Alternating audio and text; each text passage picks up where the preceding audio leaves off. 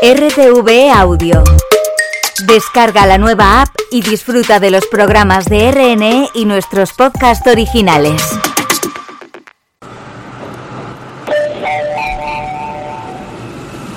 Atención, lo que vas a escuchar ahora es completamente cierto. Hola mundo, dijo Pierre-Simon Laplace. En el fondo, la teoría de probabilidades es solo sentido común expresado con números. Empezamos, raíz de 5.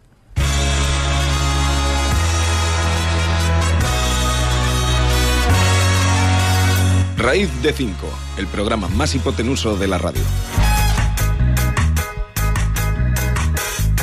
First I saw you standing there, eyes so wide beneath your head, coat worn blacker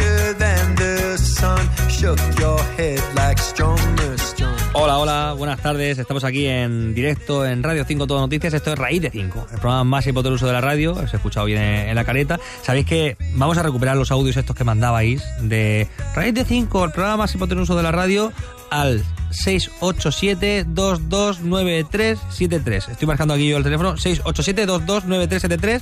Mandad audios de WhatsApp cantando, diciéndolo, enunciándolo. Raíz de 5, el programa más hipotenuso de la radio. Y aquí lo tendréis, pues, seréis las voces de este programa, que ya llevamos ocho temporadas. Ocho, si lo tumbas, es infinito. No es infinito lo que hemos hecho, pero, oye, eh, es algo, ¿eh? Hoy estamos aquí, dos catetos, también somos algo, somos más que, más que catetos, ¿eh? El lunes, hoy se puede perdonar. Elena Jornet a los mandos, yo, Santi García Cremades, un humilde matemático, pero gracias a vosotros somos mucho más que catetos, somos hipotenusos como vosotros, ¿eh? Somos, estamos de igual a igual. Hoy queremos hablar más que de hipotenusas y de geometría, de probabilidades. Como hemos empezado con una cita de Laplace, pues me gustaría seguir con Laplace. Pierre-Simon Laplace, un francés, tiene nombre en francés, ¿no? Pues un gran francés, que es uno de los padres de la probabilidad. Y decía también una frase que me gusta mucho que dice, las preguntas más importantes de la vida, de hecho, no son en su mayoría más que problemas de probabilidad. Y tiene una historia con Napoleón, con la que también quiero empezar. Estamos hablando de, de finales del siglo XVIII, principios del XIX, sabéis, siglo de las luces, ahí eh, la revolución ahí está candente en Francia. Pues Pierre-Simon Laplace presentó a Napoleón su libro Tratado de la Mecánica Celeste, que hablaba de física, hablaba de matemáticas, hablaba de, de cuerpos celestes, evidentemente, y también hablaba de la elipse, porque Laplace no solamente era el padre de la probabilidad, sino un gran geómetra. Bueno, pues Laplace se lo presentó a Napoleón. Este, que había sido alumno suyo en la escuela militar, amigo de preguntas embarazosas, le comentó: "Mm, Señor eh, Laplace, habéis escrito un libro sobre el sistema del, universo sin haber mencionado ni una sola vez a su creador. Adiós. Pues es una historia eh, que está documentada y es muy, muy curiosa porque Laplace realmente era también creyente y, era pues una persona que habló en toda su vida eh, de probabilidades y creó una regla, una regla que tiene su nombre, no, no una regla de medir, sino una regla de contar, de contar probabilidades. ¿Cómo se calcula la probabilidad de cualquier suceso, el que sea? Me da igual. La probabilidad de que pase cualquier cosa, pues, bueno, cualquier cosa, pues tenemos arriba en el numerador el número de casos favorables, los posibles, vamos a decir. Le digo, los, los que, digamos que eh, refuerzan lo que estamos planteando, el suceso, y abajo, en el denominador, el número de casos posibles, los totales. Entonces, número de casos favorables entre número de casos posibles. Eso es lo que plantea la regla de Laplace.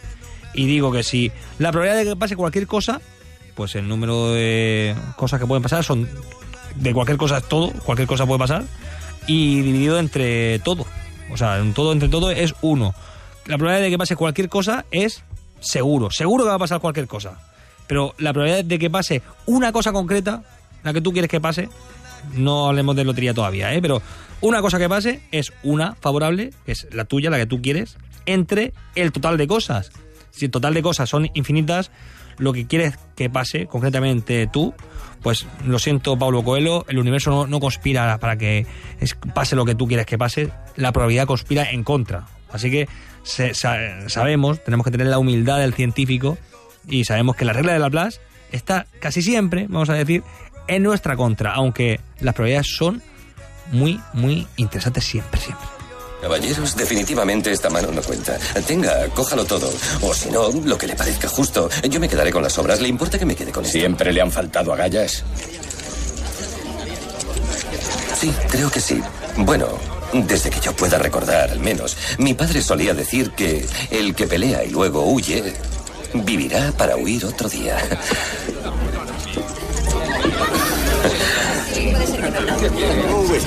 ¿Qué pasa? Oigan, no le veo la gracia. ¡Ey, ey, ey, ey! ¡Quieto! ¡Tranquilo! Despacio, hombre, tranquilícese. Em, ¿Dónde está el incendio, hijo? Eh, despacio, no me dispare, ¿de acuerdo? Solo intentaba expresarme. Eh, Solo decía que no le veo ninguna gracia a presumir de valiente. Verán, soy jugador. Juego las cartas y soy jugador. Y quiero llegar a ser un jugador viejo. Usted, en cambio, es pistolero. Un pistolero excepcional, por lo que he oído. Así que si yo decidiera enfrentarme a usted, ¿qué posibilidad tendría? Respuesta, ninguna.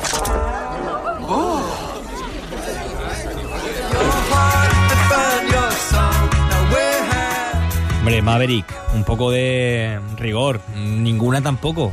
Casi ninguna. Es decir, cerca de cero, pero ninguna. No, porque como estamos diciendo, la regla de la Plaza nos dice que hay al menos una posibilidad de ganar a, una, a un pistolero con muy habilidoso, vamos a decir, con mucha experiencia. Y bueno, con esto ya planteamos las reglas del juego, la de la Plaza concretamente, y nos vamos a ir al siglo XVII, a mediados del siglo XVII, si no tenéis nada que hacer, pues viajad con nosotros, que tenemos la máquina del tiempo, que vamos a lanzarla pues en 3, 2, 1, arrancamos.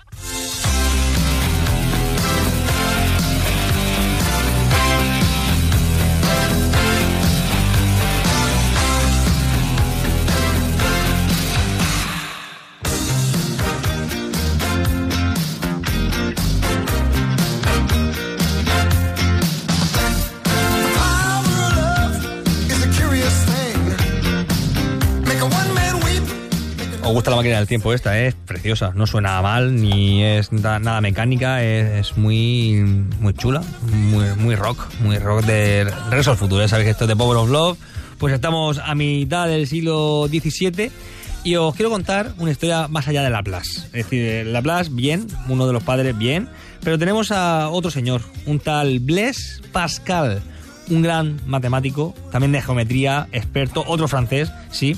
Tenemos, estamos en tiempo de, de, de destacar mucho a los franceses, sí, últimamente. En la actualidad dice otra cosa, pero bueno, vamos a, a hablar ahora mismo de matemáticas y matemáticas francesas son muy potentes de siempre. El desencadenante de todo este mundo de la probabilidad fue un jugador empedernido, el pensador liberal francés Antoine Gambeau, que no era matemático, era un jugador, caballero de Mer, y esto a mitad del siglo XVII le planteó a Blaise Pascal, matemático, físico, filósofo, antes ya sabéis que hombre de todo el renacimiento, que, enseguida podríamos decir, le planteó el siguiente problema. ¿Qué era más ventajoso? ¿Apostar a sacar por lo menos un 6 en cuatro tiradas de un dado? Al menos un 6. O sea, lanzo cuatro veces el dado, al menos un 6. O sacar al menos una vez dos seises al lanzar dos dados 24 veces. ¿Se ha entendido? Decir, al menos mm, dos seises en 24 lanzamientos de dos dados. Al menos dos seises. Entonces, la pregunta es- es muy buena. Y Pascal había resuelto el problema que dio origen a una nueva rama de las matemáticas, el cálculo de probabilidades. Por cierto, tiene cuenta apostar por la primera opción. Sacar un 6 al lanzar un dado cuatro veces. Un poquito más probable. El verano de 1754, Pascal y un tal Pierre de Fermat, otro francés, en Toulouse, iniciaron una amplia correspondencia en la que se plantearon y resolvieron, que aquí los matemáticos planteamos y después resolvemos, ¿eh? que esto otros se lo podían apuntar. Solamente plantean problemas, por nosotros también los resolvemos. ¿eh? Plantearon y resolvieron diversos problemas de juegos de azar, de probabilidades, de esto que hablaba la- también Laplace. Eh, se centraron en problemas de reparto de las apuestas en partidas no concluidas. Y fue Pascal el que acuñó el término la geometría del azar. He dicho que eran geómetras todos estos, salvo Pierre de Fermat, que era sobre todo de teoría de números, jugaba mucho con los numericos, le gustaba mucho jugar con, con los cuadrados, ¿sabéis esto de raíz de 5 que decimos siempre? Pues Fermat, lo tengo tatuado en el brazo que voy a contar, hablaba mucho de esto, de pues tenemos un número al cuadrado, otro número al cuadrado, esto puede dar a otro número al cuadrado, ah, sí, sí, esto es Pitágoras. Pero, y al cubo, esto lo hacía Fermat, tenía mucho tiempo libre, era jurista, las tardes libres, y decía, bueno, pues vamos a plantear matemáticas y números. Pero sin embargo, Pascal y Laplace, posterior también, eh, planteaban más problemas de geometría. Y esto es la geometría del azar. Un año más tarde, de 1654, 1655 por tanto, Christian Huygens conocería esta correspondencia y puso su empeño en resolver este tipo de problemas. Recogió sus ideas en una obra titulada De los razonamientos en los juegos de azar que se publicó en 1657, dos años después. Pero hay precedentes notables. De hecho, ya los romanos jugaban a los dados, ¿eh? Si nos metemos ahí con el Imperio Romano, también estaban ahí con probabilidades.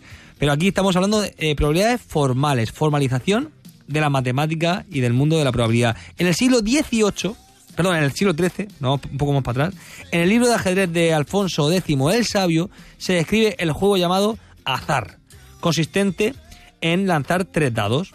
En el siglo XVI, Cardano, el padre del álgebra, un recalcitrante ludópata que se arruinó dos veces con el juego y escribió el libro me ha arruinado, no, perdón. Eh, Liber de Ludo Aleae, un libro sobre juegos de azar en el que da consejos y leyes prácticas para apostar. Aunque serán tres auténticos genios matemáticos, dos suizos, Jacob Bernoulli y Leonard Euler, Euler, decimos muchas veces que es alemán, suizo, ¿eh? Y un francés, Pierre-Simon de Laplace, con el que hemos empezado el programa, los que ya en el siglo XVIII elevarán la teoría de probabilidades a categoría de ciencia la ciencia de la probabilidad. Jacob Bernoulli, concretamente, de la familia Bernoulli de toda la vida, son varios y son los que dominan el mundo de la probabilidad en, la historia. En su obra Ars Conjectandi, publicada en 1713, ocho años después de su muerte, define su objetivo como el arte de medir lo más exacto posible la probabilidad de las cosas. Ya no la geometría de las cosas, sino la probabilidad de las cosas. Laplace, con su teoría analítica de la probabilidad, libro dedicado, como digo, a Napoleón Bonaparte, que hemos contado, cimentará el cálculo de probabilidades compuestas y aplicará el cálculo integral para hallar probabilidades. Y Euler, por su parte, Euler, cerrará el triángulo con sus maravillosos tratados sobre combinatoria. Pues hablamos de azar, hablamos de probabilidades, pero es que hoy en día tenemos un montón de juegos de azar. Concretamente, me voy a ir a, las apuestas deportivas. ¿Sabéis que todos los juegos de azar siento mucho a decírselo así a los jugadores, pero todos los juegos tienen esperanza negativa. Nunca puedes esperar ganar. Corto plazo sí. Corto plazo puedes tener suerte, un, golpe de suerte que dicen algunos, pero en general a la larga espera siempre perder. La probabilidad está en tu contra, amigo mío. A ver, una moneda cara cruz, que es cara, mm, voy a, a sacar una moneda. Elena, no tendrás tú, no. Tengo aquí una moneda cara cruz, clásica, 50 céntimos, soy científico, no esperéis más. Bueno, voy a lanzarla, a ver si, si sale cara, me llevo 10 euros. Y si sale cruz, pierdo 10 euros. Apuesto conmigo mismo porque no quiero meter a Elena en estos líos. A ver. Cruz. Bueno, he ganado, bien. ¿He ganado? Otra vez. Cara. Bueno, ahora he perdido. O, he ganado, no. Bueno. Yo, bueno, estamos viendo que que esto no, no me gusta. A mí jugar a probabilidades me gusta a nivel teórico, pero a nivel práctico, claro, aquí hay fallo físico. Yo puedo lanzar la moneda de una manera o de otra. Bueno, yo no juego más. Me la voy a guardar porque para el café por lo menos me sirve. Pero si hablamos de probabilidades, tenemos un medio que salga cara, ¿verdad? Un medio que salga cruz, si no está trucada es así. Y si he dicho que son 10 euros ganar y 10 euros perder, el juego pues, no tiene ninguna trampa, ¿no? La esperanza es cero. Eh, no espero ni ganar ni espero perder. Está equilibrado, ¿no? En ese sentido. Aunque hablar de equilibrio es otro tema, ¿eh? Pero ahí no vamos a entrar. Vamos a entrar en las probabilidades. Está, el beneficio es cero, el esperado. Ni pierdo ni gano. Pero si os digo que si sale la moneda de canto, yo os doy a cualquiera de vosotros que estéis escuchando esto un millón de euros. Jugaría ahí, ¿verdad? Apetece. La verdad que la probabilidad de que salga canto es muy pequeña. Decimos muchas veces la cantidad casi despreciable, pero es, es alguna. Poco probable, pero es alguna. Y en ese momento yo ya me atrevería a decir, venga, pues ya que os ofrezco un millón de euros si sale canto, voy también a deciros que si sale cara, gano yo 20 euros, me dais vosotros 20 euros, y si sale cruz, os doy 10. ¿Jugaríais a este juego? Pues habría que calcular las probabilidades. Y fijaos bien, la probabilidad de que salga canto, según algunos artículos que salen por ahí por internet, eh, el chat no dice nada de esto, ¿eh? pero hay una opción de, algunos dicen 100.000, algunos dicen 200.000, o sea, es casi como que te toque la lotería, o menos probable que te toque la lotería, pero estamos hablando de un millón de euros, ¿eh? Que os doy. Pero claro, el doble de pérdida si perdéis vosotros ahora. 20 euros si perdéis, 10 euros si ganáis. Ya os digo yo que no es un juego beneficioso, aunque el millón de euros este para plantearlo, ¿eh? Pero ya os digo que siempre todo lo que veáis eh, como proposición de juego de azar, y las apuestas deportivas tienen mucho peligro por esto, te dan la sensación, la falsa sensación de que tú puedes ganar, pero siempre hay una pequeña opción, en este caso hablamos del canto, que como poco probable, pero en la ruleta está el cero, para desequilibrar los pares y los impares, los rojos y los negros, el cero mm, no cuenta con esa, rompe esa mitad mitad, como la moneda de cara cruz. Entonces, que sepáis que siempre vais a perder a la larga. En matemáticas decimos en el infinito, pero aquí hablamos, aunque sea a corto plazo, pues vamos a, a quitar toda esta fantasía y toda esta ilusión que se está generando con tantas casas de apuestas y la probabilidad ya sabéis que va en vuestra contra.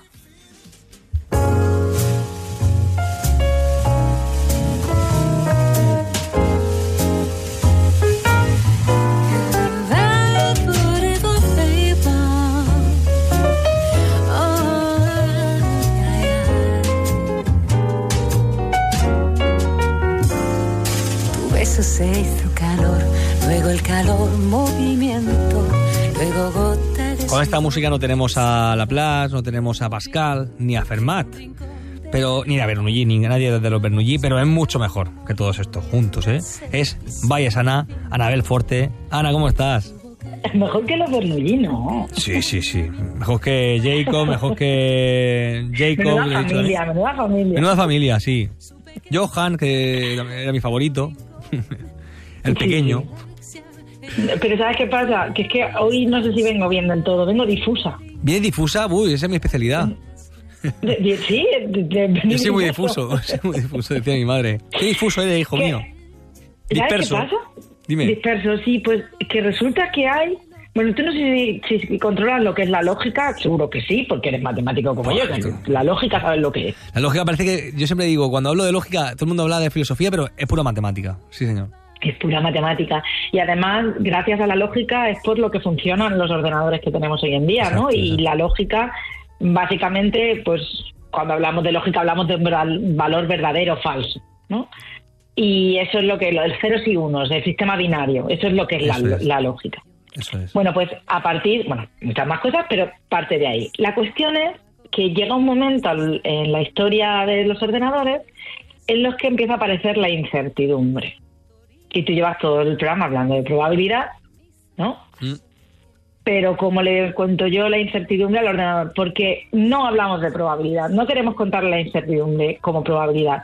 Te voy a poner un ejemplo muy rápido para que entiendas a qué me refiero. Imagínate que te doy una receta de cocina y empiezo y te digo, cortar dos rebanadas de pan medianas, Sí. poner el horno a temperatura alta. Fíjate, medianas y alta. ¿Qué es medianas y alta? ¿Cómo le puedo decir a un ordenador? Imagínate que quiero que le haga un ordenador. No le puedo decir que encienda o que apague el horno.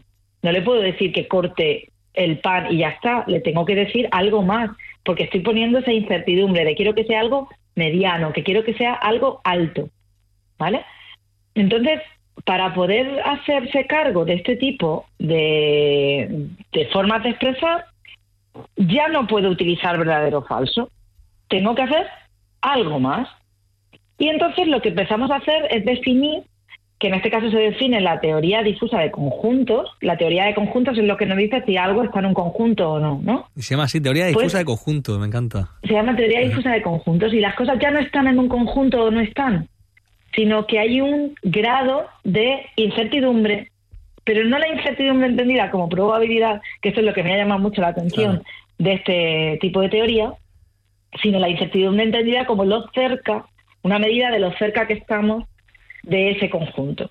Esto tendría más que ver con lo que decía eh, Laplace de la geometría de la incertidumbre, ¿no? Que bueno, volvemos a la geometría, ¿no? Ya no es tanto como dice la- una probabilidad y ya está, sino es un Sí, eso es. acercamiento a un Y conjunto. para que quede muy, sí, y para que quede muy claro lo que significa, hay un ejemplo en el libro, en un libro de Carlos González Morcillo de la Universidad eh, de Castilla-La Mancha que dice: si tienes dos botellas que ponen agua potable en las dos, pero en uno pone que es agua potable 0,8 en lógica difusa y la otra es 0,8 en probabilidad, ¿cuál te beberías? No sé, me, me- me- como me está gustando la lógica difusa, me iría a la difusa. Pues eh, la lógica difusa te dice que está cerca de ser agua potable. La probabilidad sigues teniendo un 20% de probabilidad de que no lo es, sea. Así es que en este caso, al marcar la cercanía, nos quedaríamos con la difusa. Viva ¿Te la difusa, viva la difusa. Ana, me ha encantado. Entonces, lógica difusa y se llama teoría difusa de conjuntos. Sí, para, se está basado en la teoría de conjuntos difusa, efectivamente. Pues muchas gracias, Ana. La semana que viene mucho más y no mejor. Difuso. mucho más difuso, eso. ¿eh? Seguimos la siguiente semana por inducción N más 1. Esto es raíz de 5. Adiós, adiós. I was lost, I was lost. Burning wings.